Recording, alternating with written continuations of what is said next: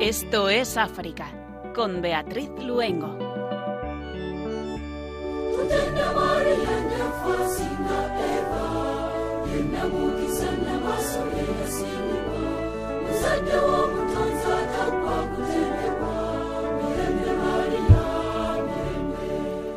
Muy buenas tardes a nuestros queridos oyentes.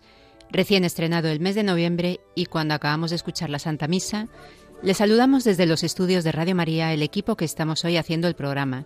Germán García en el control de sonido y Beatriz Luengo quien les habla. Son las 8 de la tarde, las 7 en las Islas Canarias y comenzamos un programa más en que nos acercaremos al continente africano de la mano de María.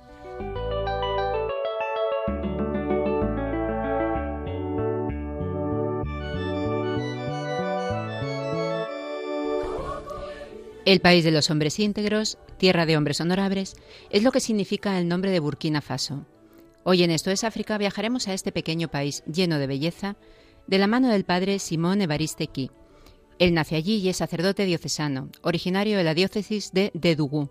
Se encuentra en misión en la diócesis de Albacete.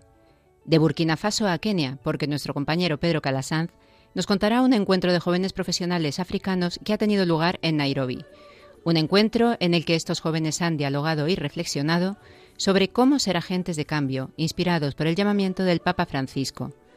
Les contaremos las últimas noticias del continente africano y nuestra música hoy nos llega desde Burkina Faso. Comenzamos Esto es África.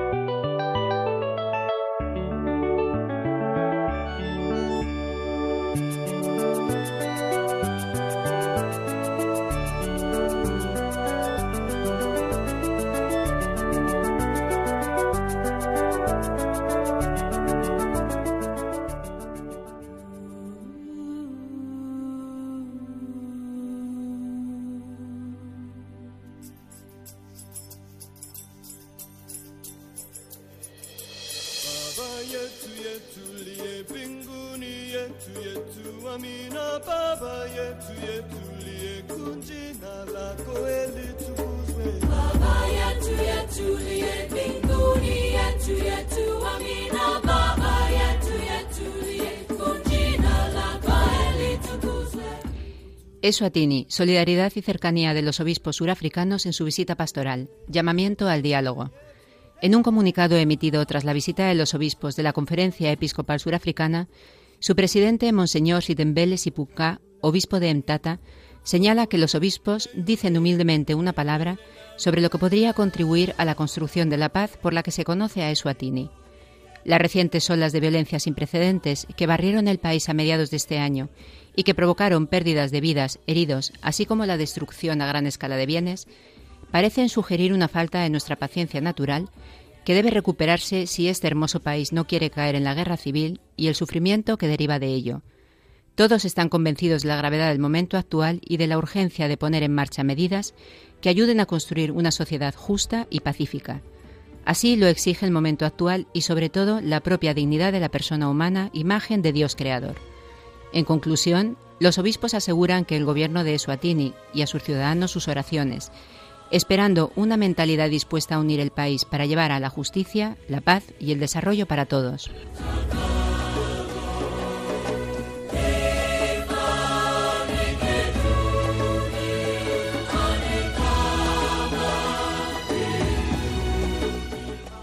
Malawi, los cristianos heraldos de la Buena Nueva.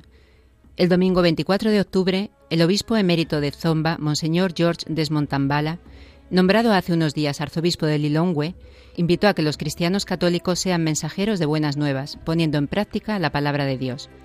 Ser heraldos de la buena nueva significa estar dentro de lo que sucede a nuestro alrededor. La Jornada Mundial de las Misiones es un llamamiento no solo a llevar la palabra de Dios, sino también a participar en la vida de las personas y de sus problemas, los temas de salud, educación, justicia y paz, así como el desarrollo comunitario, nos conciernen de cerca y forman parte de la misión de la Iglesia, explicó Monseñor Tambala. En su homilía, el obispo también destacó la necesidad de cultivar el espíritu de laboriosidad y sacrificio en todos los ámbitos de su existencia, animando a los presentes a seguir los pasos de los primeros misioneros que llegaron incluso a sacrificar su propia vida por amor al Evangelio.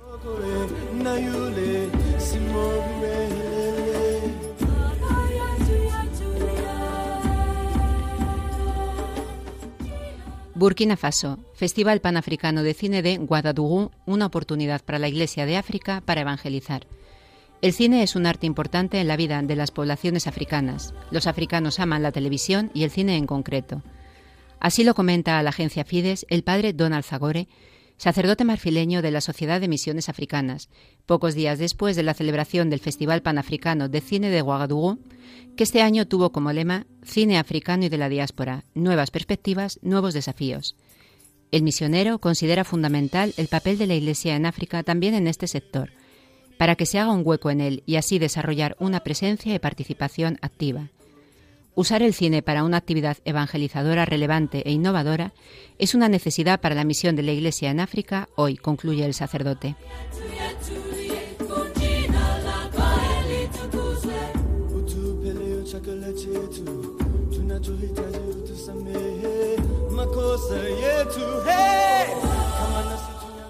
Sudán. Para los obispos, la nación vuelve al pasado con el golpe de Estado. Creen que detrás de las Fuerzas Armadas están los hermanos musulmanes. Volvemos a la era militar de Sudán, a la guerra más que a la paz. Así lo confiesa Monseñor Junan Tombetrile, obispo de El Obeid, Sudán, y presidente de la Conferencia Episcopal de Sudán y Sudán del Sur. Creo que los hermanos musulmanes están detrás de las Fuerzas Armadas, porque durante días antes del golpe se les había visto en el Palacio de la República. Su petición a la sociedad civil y al gobierno fue muy claro, hacerse a un lado y entregar todo a los militares. Se ha declarado el estado de emergencia y se han disuelto el Consejo Supremo, el Gobierno y las instituciones, ha indicado Monseñor. La plataforma civil anuncia manifestaciones masivas para los próximos días, mientras las tensiones y la incertidumbre están al máximo.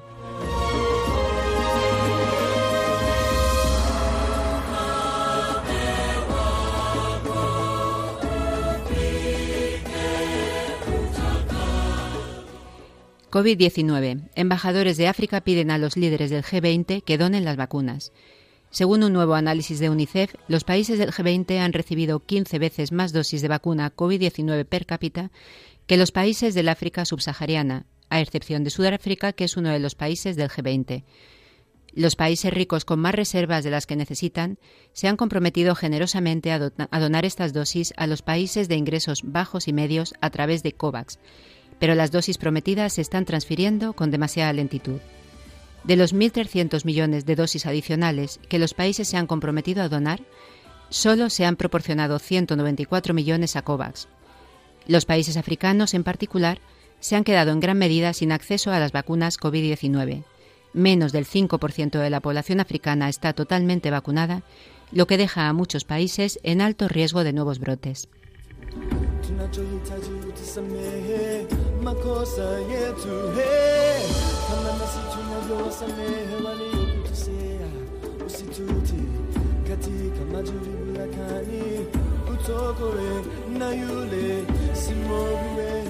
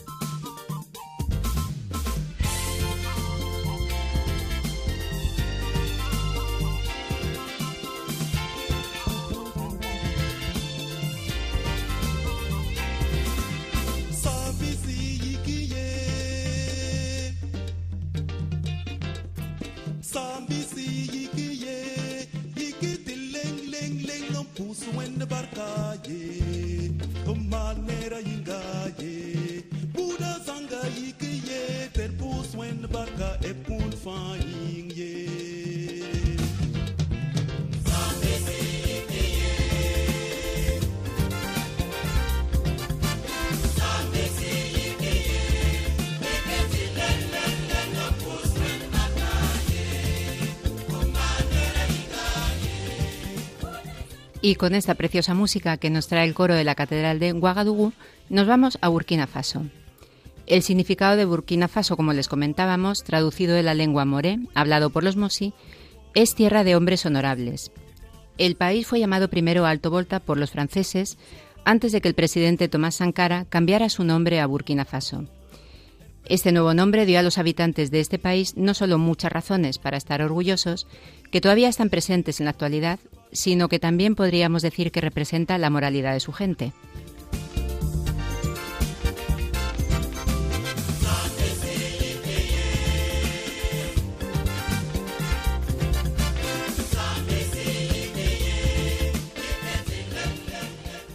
Hoy se encuentra con nosotros en el programa el padre Simón Evaristequi.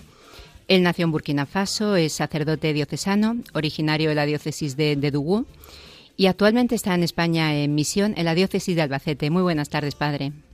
Buenas tardes, Beatriz.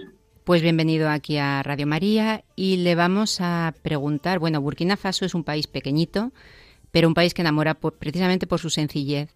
Cuéntenos qué es lo que destacaría de, de, Burkina, de su país, para que podamos, junto con nuestros oyentes, pues casi trasladarnos allí a través de las ondas.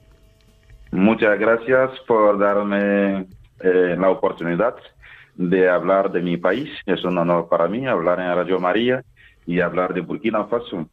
Es verdad, Burkina Faso es un pequeño país, es decir, la mitad de España, eh, con 20 millones de habitantes. Bueno, lo que puedo decir de mi país, como dice un poco el significado, patria de hombres íntegros, es decir, son hombres que son muy orgullosos de lo que son, pues son pues gente agradable, eh, gente pues trabajadora, gente pues resiliente y gente, bueno, sobre todo religioso, gente que cree en Dios, que lo expresan, que lo viven.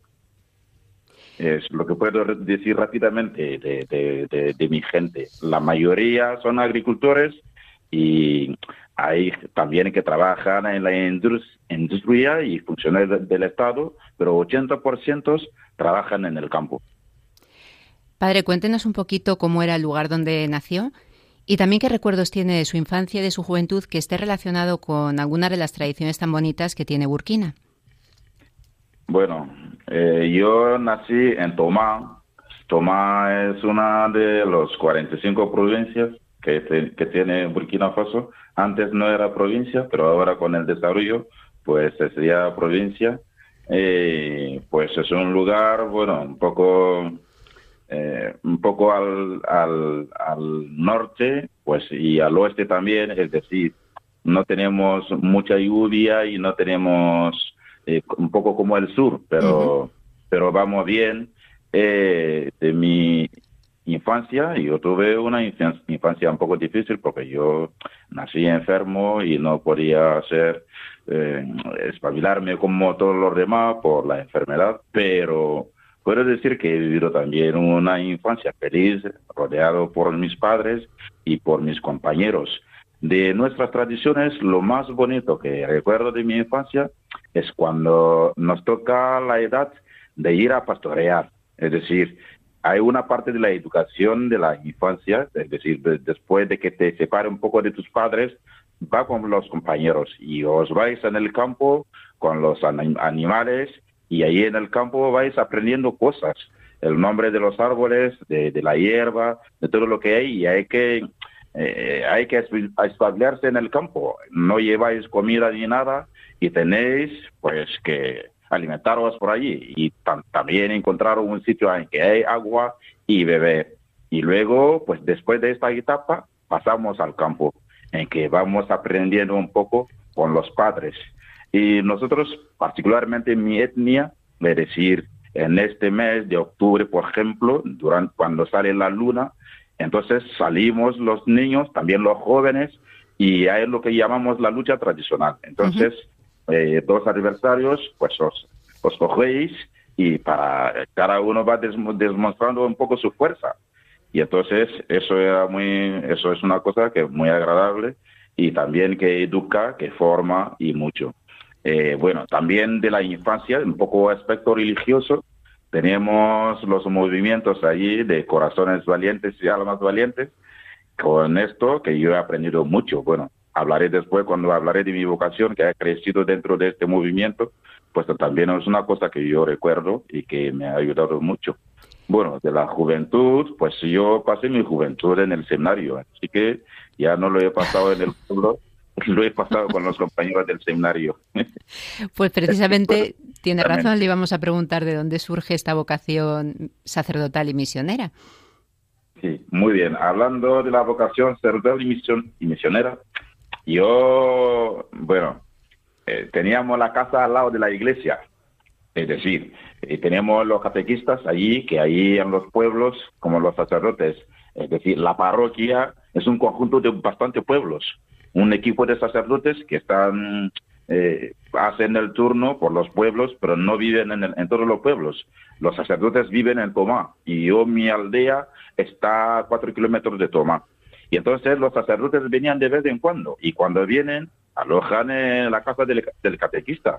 Ahí, la, ahí la figura del catequista es un hombre, un laico con su mujer, los dos comprometidos, pues van de pueblos en pueblos, como misioneros también. Entonces teníamos la casa al lado de la casa del catequista. Entonces con la cercanía de los sacerdotes que venían ahí, pues yo les veía y me encantaba, bueno, y, yo es mi madre que me comenta, ¿eh? que yo desde cuatro años ya Las madres. decía que quería ser como ellos.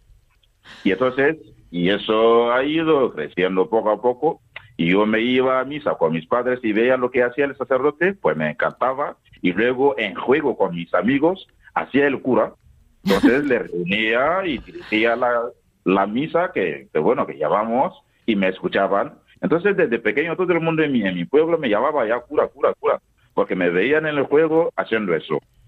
Y, pero yo no tenía, no era tan consciente de lo, que era, bueno. Pues, y entonces cuando llegó a la edad de siete años, ocho años, he integrado este movimiento de los corazones valientes, almas valientes, y teníamos animadores, y venía también los sacerdotes, las monjas, nos formaban, nos enseñaban, y entonces en este momento yo he encontrado un sacerdote que me explicó cómo era, porque yo pensaba que solamente cuando yo voy a crecer, voy a tener su edad, voy a ser cura. Entonces me explicaron que no, que tenía que ir a una casa, una, un centro de formación, que tal, que tal. Y entonces yo después de la ESO, pues eh, me examiné para ir en el seminario y aprobé y me fui al seminario. ¿Con, y dentro ¿con cuántos años, padre, se fue allí? Eh, yo he estado en el seminario menor cuatro años. Me fue en el seminario con 13 años. Entonces he pasado cuatro años allí y luego mi padre dice que lo que lo que él pagaba en el seminario que era tan caro que él no podía seguir adelante. Y entonces, para el bachillerato, pues el, ciclo para el bachillerato, yo tuve que volver a mi casa e ir en el colegio, en el instituto, como los demás, dejando el seminario y, y, prepararme los tres años para el bachillerato. Y entonces, después del bachillerato, el seminario mayor, como no, no le toca a mi padre pagar, eso es el obispo que se encarga de, los estudios de sus seminaristas mayores. Entonces me fue en el seminario mayor tranquilamente y ahí he seguido los estudios. Bueno, nunca yo he dudado que fuera cura, que voy a ser cura. Es que siempre lo he querido y eso me encantaba ser cura. A pesar que tenía bastantes dificultades. Como dije, yo he nacido enfermo y entonces tenía bastante problemas. Esa es mi historia con España que eso de la enfermedad he venido a España porque en el escenario mayor descubrieron, el médico que vino para la visita descubrió que yo tenía un problema de corazón, que he nacido con este problema y que no podía resolver en Burkina. Y fue así, mi obispo, eh, Monseñor Toe, en, su tiempo, que tenía relación con los sacerdotes de Albacete, que habían estado en nuestra diócesis de misión. Sí. Entonces, ellos aceptaron que podía venir y que iban a encargar de los gastos de, la operación. Y así en 2005, pues estuve aquí y me operaron del corazón. Y después de la recuperación volví al seminario mayor otra vez y he seguido con mis estudios hasta ordenarme en 2011. Así rápidamente lo de mi educación. Pues bendito sea Dios, que, que además de esa vocación tan temprana y también que además contribuyera a la mejora de su enfermedad. Padre, desgraciadamente desde hace algún tiempo Cuando tenemos noticias de Burkina Faso están relacionadas con la violencia y el terrorismo yihadista. Una violencia asociada a países vecinos del Sahel como Níger o Mali. Nos gustaría que nos compartiera qué es lo que está, un poquito qué es lo que está ocurriendo y cuál es ahora la situación de Burkina. Sí, desgraciadamente desde, 2015, cuando entró este gobierno democrático que tenemos, y en 2015 ya tuvimos los atentados en la capital. Murieron más de 100 personas y después de eso no ha parado la violencia. Entonces, el norte está sin control. El este del país también está sin control. Ahí dominan los yihadistas. Bueno, hay bastantes razones de su actuación. Bueno, ¿y qué pasa? Que antes, pues atacaban el ejército, pues que hay puestos del ejército por, eh, por toda la frontera, atacaban el ejército y les sorprendían, les sorprendían, pues vienen muchos y entonces pues hacían muchos muertos. Luego el ejército que ha entendido su juego, que está un poco vigilando bien, entonces han empezado a atacarse a la población para hacer más daño. Pues si no pueden con los militares, pues con la población. Claro. Y, y están, bueno, y fue eso ha ocasionado, ha provocado pues desplazamiento de mucha gente, porque no pueden vivir en sus sitios, porque eh, no sabemos concretamente lo que quieren. Entonces, bueno, hay gente que dicen que es, el fundamentalismo del Islam, vienen y dicen que todo el mundo, las mujeres tienen que ir veladas, con la cara tapado, los hombres tienen que ir con pantalones cortos y, y que no hay que beber cerveza, es decir, no hay que enseñar a escuela eh, eh, eh, francés, nada. Entonces, pero es que la población no entiende por qué. Porque siempre en Burkina hemos tenido una convivencia entre las religiones y no tenemos, no teníamos este problema que los musulmanes quieren imponerse y quieren un islam radical. Eso no, nunca, nunca lo hemos tenido. Y ahora entonces es una cosa que sorprende incluso a los mismos musulmanes que no están de acuerdo con este modo de vivir. Y entonces la verdad es que la situación es, da mucho miedo. Todo el mundo tiene miedo. Ya en Burkina Faso, antes podíamos viajar, podíamos ir de fiesta, podíamos hacer lo que nos da la gana, pero ahora ya no. La gente por todos lados, pues tiene miedo. Y la situación actual del país, pues es que están avanzando. Antes estaban a la frontera, frontera con Mali y con Níger, ahora pues ya solamente hay un poco de seguridad en, en las grandes ciudades. Son los pueblos de alrededor, en el este como en el norte, pues no, la gente ya no vive, no vive. Padre, en este contexto, además en un país que es mayoritariamente musulmán, la Iglesia, los sacerdotes, los catequistas, las diferentes congregaciones, ¿pueden hacer su trabajo en, en las diócesis? Claro que los sacerdotes, los catequistas y las religiosas pueden hacer su trabajo en la diócesis. ¿Por qué? Porque la iglesia siempre tiene un impacto positivo ¿no? en toda la población. Porque los musulmanes, es decir, ante este fenómeno, los musulmanes pues disfrutan de los servicios de la iglesia. Es decir, la acción de la iglesia va para todos. Entonces la iglesia no, entonces en tiempo que en Burkina ocurre muchas veces que hay sequía, y no hay cosechas, cuando Caritas y los servicios de la iglesia quieren ayudar, ayuden a todo el mundo. O cuando ocurre algo que hay enfermedades y hay que ayudar y todo eso, la iglesia no ayuda solamente a los cristianos, sino a toda la población. Entonces, la gente reconoce pues la generosidad de la iglesia y su ayuda. Entonces, la gente, incluso ahora en este tiempo de fundamentalismo, en este tiempo de violencia, la gente sigue eh, haciendo posible la obra de la iglesia. Incluso hay musulmanes, si, si oyen que habrá un ataque, que dan, van a avisar a los sacerdotes o a los religiosos, o les van a poner, o les van a cubrir para que no les pase nada. Entonces, de momento la iglesia sigue pues resistiendo y haciendo su labor como pueda. Y en un continente, en un país donde el porcentaje de jóvenes es altísimo y además llenos de fuerza, expectativas, esperanzas, ¿cómo piensa que afecta este crecimiento de la violencia a estas esperanzas de los jóvenes? Porque incluso uno de los últimos atentados, si mal no recuerdo, decían que habían sido chicos muy jóvenes los que lo habían hecho. Sí. Bueno, eh, el problema, sí, el crecimiento de la juventud eh, tiene algo que ver también con este problema porque eh, tenemos a, muchos jóvenes que no tienen trabajo. Es, decir, bueno, el trabajo que, que, tenemos allí, si alguien no tiene tierras para trabajar, y sobre todo en estas zonas, pues es decir, solamente la, la agricultura no sobra, pues es una zona en que no hay bastante lluvia entonces los jóvenes, todos los jóvenes no pueden trabajar en el campo y tener dinero.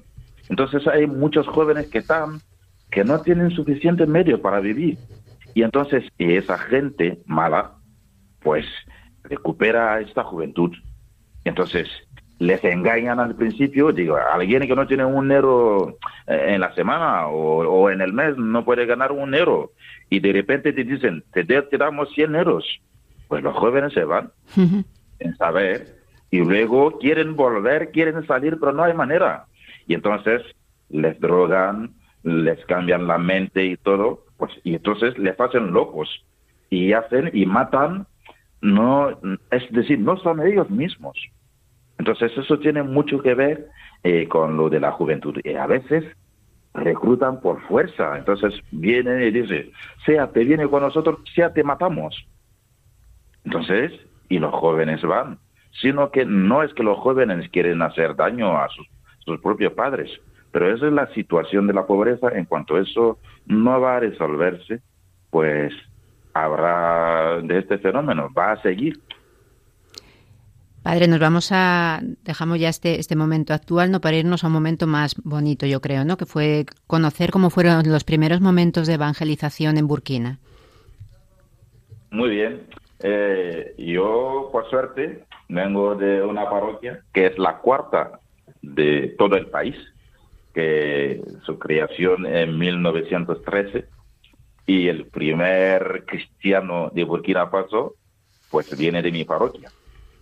Se llamaba Alfredo Diván, Simón Alfredo. Bueno, yo me, yo me llamo Simón, él también es Simón. Muy bien.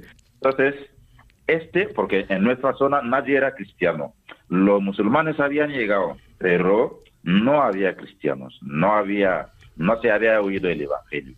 Y este lo escogieron por fuerza, pues en este momento todavía había eh, compra de esclavos, ¿no? Entonces lo cogieron de fuerza en el campo, que se fue al campo a trabajar, y lo cogieron y lo llevaron a Mali y lo vendieron como esclavo a, un señor. Y este, y este Alfredo, pues estaba allí, pero no le, es que no, él no quería ser esclavo, porque nosotros somos un pueblo pues muy orgulloso de la libertad, de por lo menos mi, etnia. Entonces, ¿De qué etnia es, padre? ¿Qué? ¿De qué etnia es usted? Samó. Yo de la etnia Samó. Entonces, eh, por nada quiere ser esclavo. Entonces, intentaba todos los días huir y su maestro pues ponían gente por detrás, lo cogían, lo maltrataban, lo torturaban y, lo, y, lo, y lo llevaron otra vez. Pero él siempre salía. Y entonces, la tercera vez que se salió, pues se encontró con una, ¿cómo se llama? Una pequeña mar, ¿no? Como, como un río.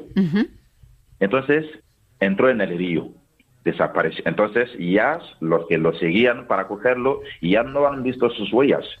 Y él se quedó en el río, en el agua del río, toda la noche, un día entero y la, la noche entera. Y, y, qué, y, qué cosa, la noche le apareció la Virgen. Porque él no tenía idea de quién es la Virgen, porque no era cristiano. Entonces una señora, pues blanca, de vestidura blanca, que lo animaba en el agua, porque estaba en el agua hasta, su cuello. Entonces estaba allí. Y eh, hasta por la mañana, bueno, esta señora desapareció. Y por la mañana, pasaban ahí, pues, eh, mujeres eh, que, han, que fueron a avisar a los padres que estaban ahí en la zona de Tombuctú, de Mali. Entonces, que hay un negrito aquí, bueno, que se, se ha quedado, que huía de su maestro. Entonces ellos lo cogieron y fue ya el camino de la libertad para él. Entonces lo llevaron a su campamento de los, misioneros de África y entonces, estando ahí, entró en la iglesia y cuando entró en la iglesia, pues gritó porque vio la imagen de la Virgen, la estatua, y dijo que esta señora le apareció a él la noche.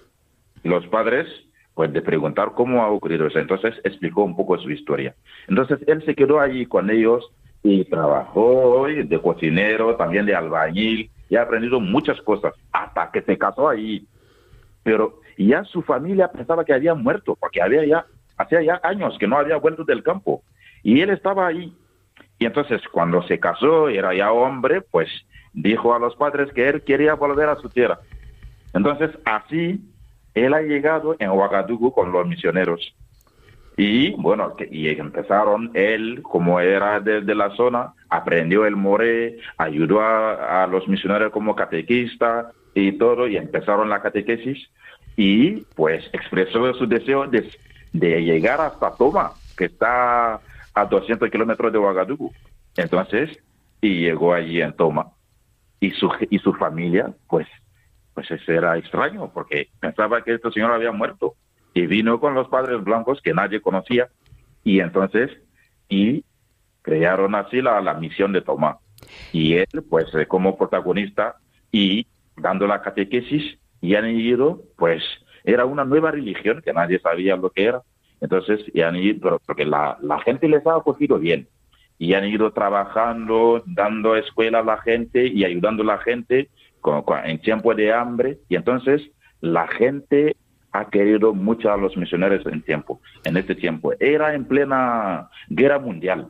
Entonces, hubo un rechazo primero de una parte de los amos de mi, etnia, porque decían que hacía años los franceses habían venido, habían cogido todos los jóvenes, todos los que podían trabajar y les, les habían llevado a la guerra. Entonces confundían los misioneros también con, con el colón.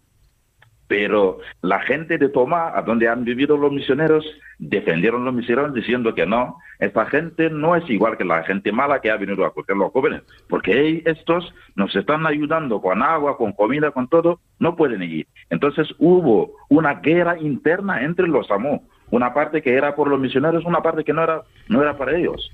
Y entonces, y Alfredo Diván, pues ha ayudado mucho en este tiempo, porque los misioneros tuvieron que huir y dejarle a él la parroquia y él ha trabajado mucho y entonces después cuando se ha calmado la situación vinieron otra vez y han empezado a trabajar, a catequizar y han tenido catecúmenos y luego catequistas, pues también mi abuelo fue catequista también con esa gente.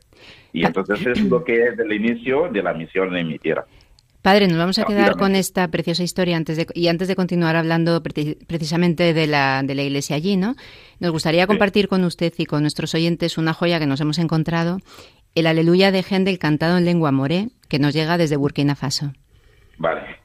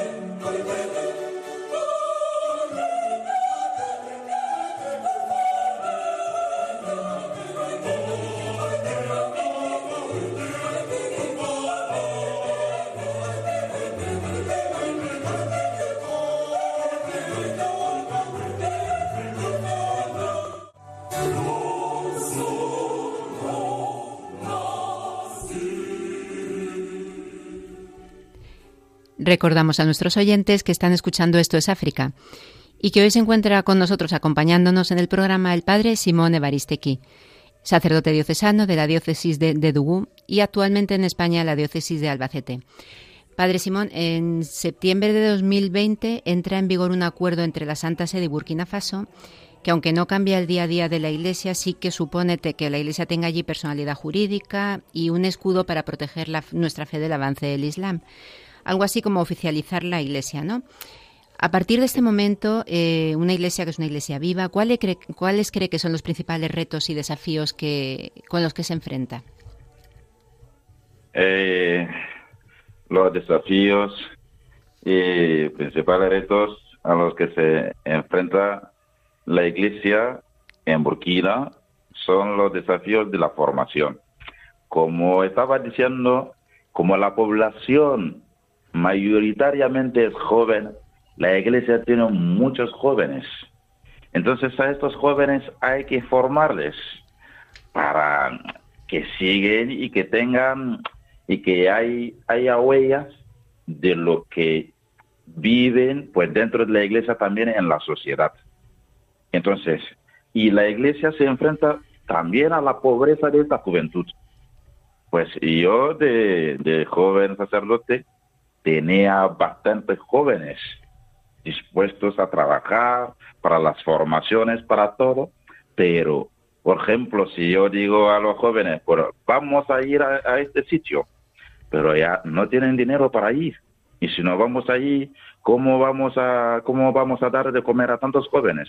Porque yo podría reunir a 300 jóvenes, a 400 jóvenes, pero todos no tienen dinero para eh, para el día que vamos a pasar en este sitio y, la comida y todo, entonces también nos enfrentamos mucho a la pobreza de esta juventud que tenemos. Entonces, formación, lucha contra la pobreza y entonces, y el desarrollo, el desarrollo económico y el desarrollo, pues, humano, pues, de los jóvenes. Entonces, nos enfrentamos a esto.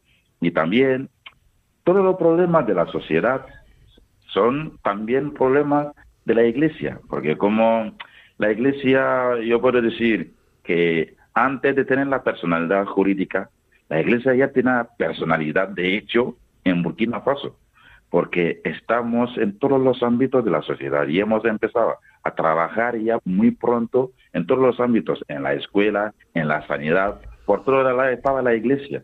Y ahora todos los problemas que tienen estos sectores son problemas también de la iglesia. Entonces, eso es el problema principal, pues eh, el desafío de la iglesia que, yo puedo compartir rápidamente. Y precisamente enlazando con lo que nos está usted comentando, nos surge también una pregunta sobre la situación económica de las parroquias y, el sustento del clero, ¿no? También incluso del seminario, del propio seminario, ¿no? Porque en Huaga, en la capital, se encuentra el Seminario San Juan Bautista, que es uno de los, de los seminarios de referencia, por decirlo de alguna forma, ¿no? donde asisten jóvenes seminaristas de, de toda la zona del Sahel. Cuéntenos un poquito sobre esta situación económica de las parroquias, del clero, del seminario. Sí, la situación de, de las parroquias, bueno, la situación ahora de las parroquias es un poco compleja, porque hemos, las parroquias son una herencia, ¿no? entonces, de los misioneros de África. Entonces, que ellos, bueno, tenían sus medios suficientes y han venido, y la mayoría, bueno, de la gente, bueno, con un territorio de misión, no hay bastante cristianos, entonces se encargaban de todo. Y ahora hemos tenido a cristianos y a, bueno, catecúmenos y cristianos que han crecido con esta mentalidad, que no tienen que colaborar por la iglesia, que hay todo, que los sacerdotes tienen todo, que se da todo gratis. Solamente lo que te toca es ir a la parroquia, entregarte, rezar y hacer todo lo que hay. Pero la colaboración económica, pues es una, es una cosa que la gente no ha entendido a su tiempo. Entonces, cuando ya se fueron los misioneros, bueno, ya hace 50 años que han ido, y ya el clero ahora, pues local, el clero diocesano, que se ha encargado de las parroquias, pues es que tenemos eh, esta dificultad para que la gente entienda que tiene que colaborar en la iglesia como su familia. Pero ya hemos puesto eh, sistemas, hay sistemas de colaboración eh, de todos los feligreses. Yo sé, por ejemplo, que en mi parroquia, en mi diócesis, hay una cuota que un, cada cristiano tiene que dar todos los años. Es decir, en la partida de bautismo hay un lugar en que hay la paga de cada año y van pagando. Y eso es un poco, eh, para cualquier cosa que tú quieres en la parroquia, miran a este papel. Si tú no estás al día pagando, pues hay un problema. Entonces, eso anima mucho a la gente a ir colaborando ahora. Pero también eh, en las misas, que también no, no teníamos intenciones de misa, que todo eso venía de fuera. Y ahora hemos ido concientizando a la gente y la gente, bueno, poco a poco está pidiendo misa por cualquier cosa. Alguien quiere ir de viaje, pide una misa. Que está enfermo, pide una misa. Que ha tenido un accidente, se ha salvado la vida, pide una misa. Entonces, eso ha ido poco a poco, pues, ayudando a las parroquias, pues, en el tema de la economía. El seminario San Juan Bautista, pues, si yo eh, me, me han formado en este seminario, es que el seminario vive esencialmente de lo la participación que nos da Roma, porque del domingo pasado era el domingo del domo, entonces en esto hay una parte que Roma dedica a los seminarios, para la formación de los, de los seminaristas, pero cada vez es disminuye esta, esta aportación de Roma. Y entonces, y luego lo que queda se reparten entre los obispos. Es decir, en, si tú tienes 10 seminaristas, vas a pagar por 10 por, por 10. Si tienes un seminarista vas a pagar por uno. Y entonces eso también cuesta mucho a muchos obispos, porque la situación de la diócesis económicamente pues no va bien y tiene que pagar también pues mucho por tus seminaristas que entran en, el seminario, pues eso no ayuda tampoco por las vocaciones, porque habrá muchos jóvenes que quieren ir al seminario, pero cuesta, cuesta por, por a, a, los obispos que están concientizando un poco, explicando a los feligreses cómo tienen ahora que colaborar, que ayudar. Antes, por ejemplo, bueno, cuando te ordenaban de sacerdote, pues la diócesis te daba todo, pero yo cuando me han ordenado, pues el material para la misa, todo eso, pues no, el obispo no, eso tiene que apañarte con tus, con tus padres, con la gente que tú conozcas, es decir, que eso también es un problema, que ahora eh, la diócesis no puede dar todo al sacerdote, entonces, por hablando del sustento del clero, antes nosotros en las parroquias, si íbamos al economado, pues cogemos lo que necesitamos para nuestra comida, pero ahora ya no. Ahora ya nos dicen desde del economado, una parte tiene que encargarse los feligreses que tenemos. Entonces, si tú estás en una parroquia en que tiene bastantes feligreses y que entienden bien y que tienen una buena situación económica, pues vive bien. Pero si está en una parroquia, yo he vivido en una parroquia que era una parroquia de muchos catecúmenos, es decir, no había muchos cristianos, pues sufríamos mucho en este tema de la comida y de, y de los gastos de ir, de los desplazamientos y todo eso, porque por la calidad de, económica, por la situación económica de nuestros feligreses.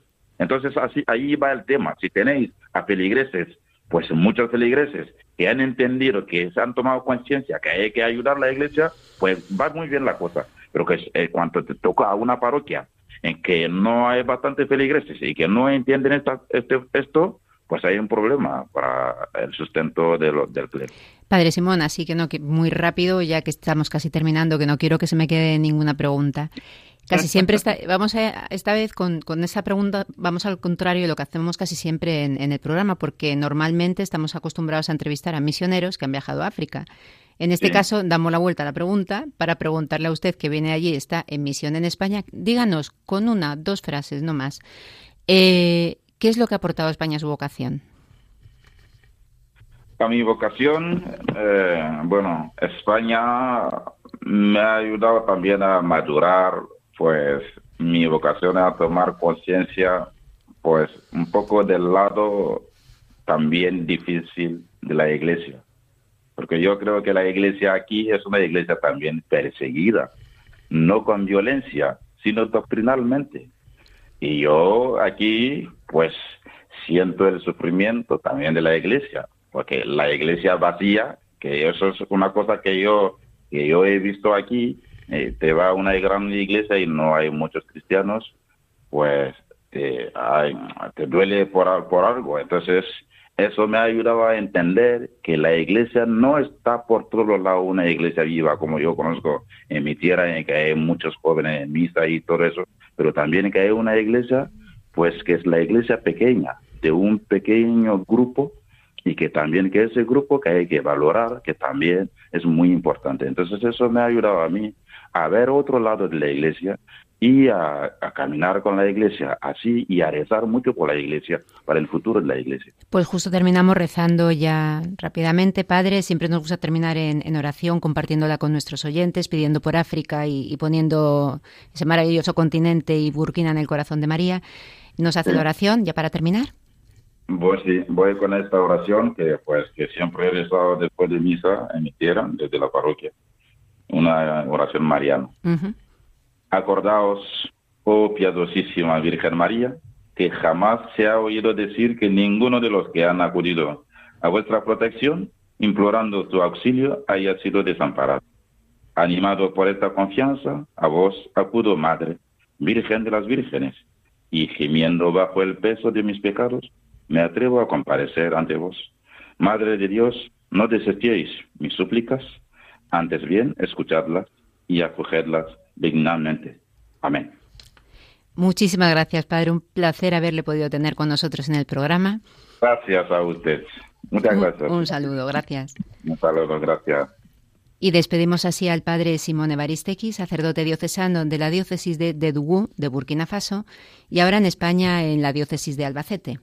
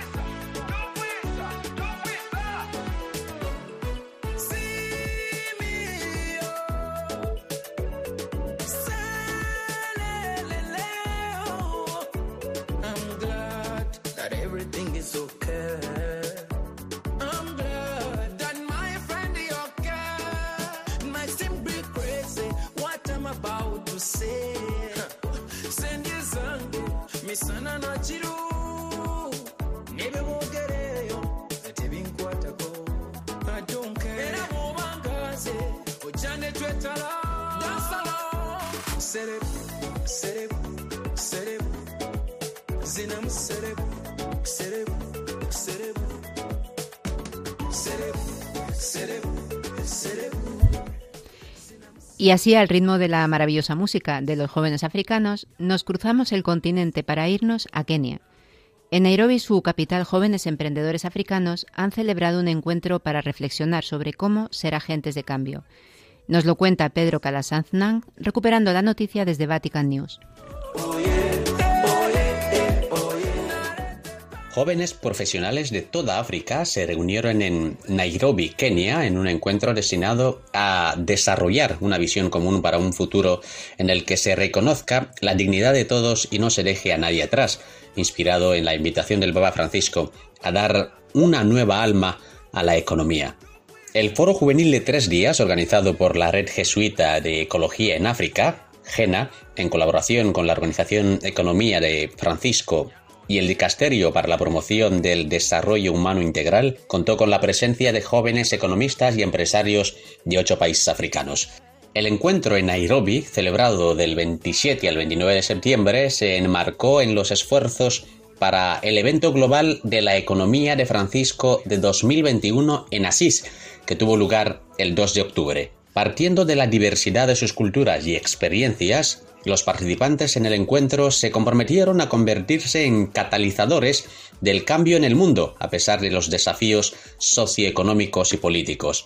En un mensaje de la reunión regional de Nairobi, los participantes señalaron las causas profundas de algunos de los retos a los que se enfrenta el continente africano, como los efectos excluyentes de la colonización, la destrucción de los ecosistemas, la corrupción y la falta de inversión en la producción de conocimientos que sean por y para los africanos. Ante estos difíciles retos, los jóvenes profesionales hicieron un llamamiento a la solidaridad y al apoyo a una economía renovada que dé vida para promover un desarrollo humano integral y digno que todos compartimos. Dominic Chai, economista jesuita que trabaja en la Comisión Vaticana COVID-19, explicó que la visión de la economía de Francisco es proporcionar un espacio para que los jóvenes, changemakers, se reúnan en sus comunidades locales para compartir sus esperanzas para la economía del mañana, que según el Papa Francisco debe ser una que fomente la vida y asegure que nadie se quede atrás. Añadió que, con ese fin, el encuentro en Nairobi reunió a jóvenes economistas y empresarios en un espíritu de sinodalidad para discernir sobre lo que las comunidades locales pueden hacer para dar vida a la visión de la economía de Francisco. Del mismo modo, el director de la Red Jesuita de Justicia y Ecología de África, GENA, y coanfitrión del encuentro en Nairobi, el padre Charles Chilufia destacó la importancia del encuentro como una oportunidad para escucharnos unos a otros en un espíritu de caridad. El sacerdote jesuita también subrayó que los jóvenes, agentes de cambio de África, solo podrán hacer realidad su visión trabajando juntos y aprovechando sus diversos talentos y experiencias. Hablando además de la importancia de la reunión de Nairobi, el responsable de política e incidencia política de Jena, Fernando Saldívar, señaló que los jóvenes profesionales estaban animados por la espiritualidad de Laudato Si y reflexionaron individualmente sobre el viaje que los llevó al encuentro y sobre la mejor manera de responder a la llamada común al servicio que el grupo discernió juntos. Al compartir algunas de las ideas de su reflexión común, Wendy Omanga, una de las participantes de Kenia, subrayó la necesidad de que los líderes mundiales y locales den oportunidades para que las voces de los jóvenes sean escuchadas en términos de la humanidad del mundo y la conservación del medio ambiente en el que vivimos. Emmy Otim de Uganda invitó a los jóvenes africanos a aprovechar la tecnología para crear sinergias en todo el mundo con el fin de tener formas más sostenibles de tratar nuestros problemas y crear soluciones que funcionen para todos. Otro participante, Chalo Mwansa de Zambia, se basó en la filosofía africana del Ubuntu, la idea de yo soy porque nosotros somos, que espera que nos inspire para reconstruir mejor y avanzar como comunidad. Durante el evento global de la economía de Francisco celebrado el sábado, el Papa Francisco, en su discurso a los más de 200 jóvenes empresarios, economistas y activistas reunidos en Asís, los animó a seguir trabajando con creatividad e inspirados por el Evangelio para cambiar el actual paradigma económico mientras el mundo sigue luchando contra la pandemia del COVID-19. El Santo Padre también recordó a todos que somos administradores, no dueños, de los bienes de la tierra que nos han sido confiados por Dios y estamos llamados a cuidarlos y distribuirlos para que nadie quede excluido.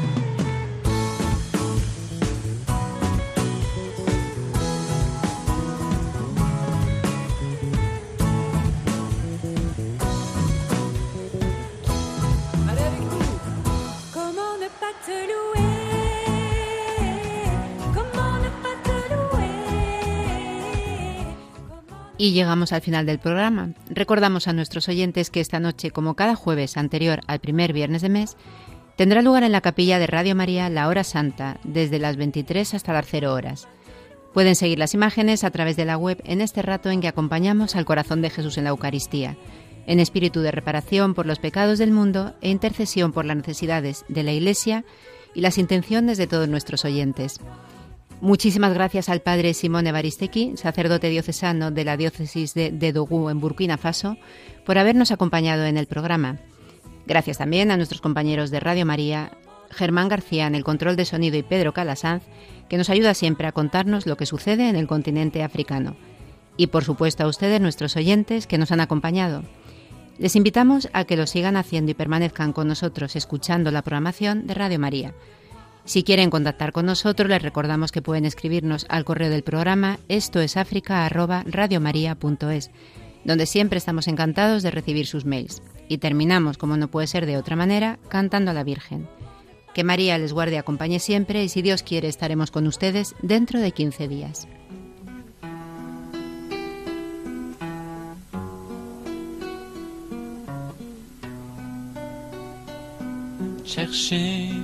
Avec toi dans nos vies les pas de Dieu, Vierge Marie. Par toi, accueillir aujourd'hui le don de Dieu, Vierge Marie. Puisque tu chantes avec nous, Magnificat, Vierge Marie. Fermez-la pas que sur nos pas, nous ferons tout ce qu'il dira. Cherchez avec toi dans nos vies les pas de Dieu, Vierge Marie. Par toi, accueillir aujourd'hui le don de Dieu, Vierge Marie.